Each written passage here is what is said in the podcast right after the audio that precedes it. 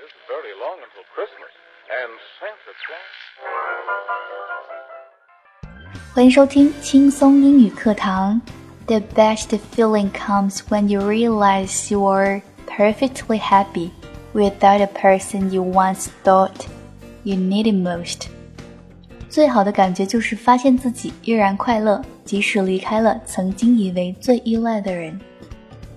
更多详情敬请关注新浪微博 DJ Yuki 安夏。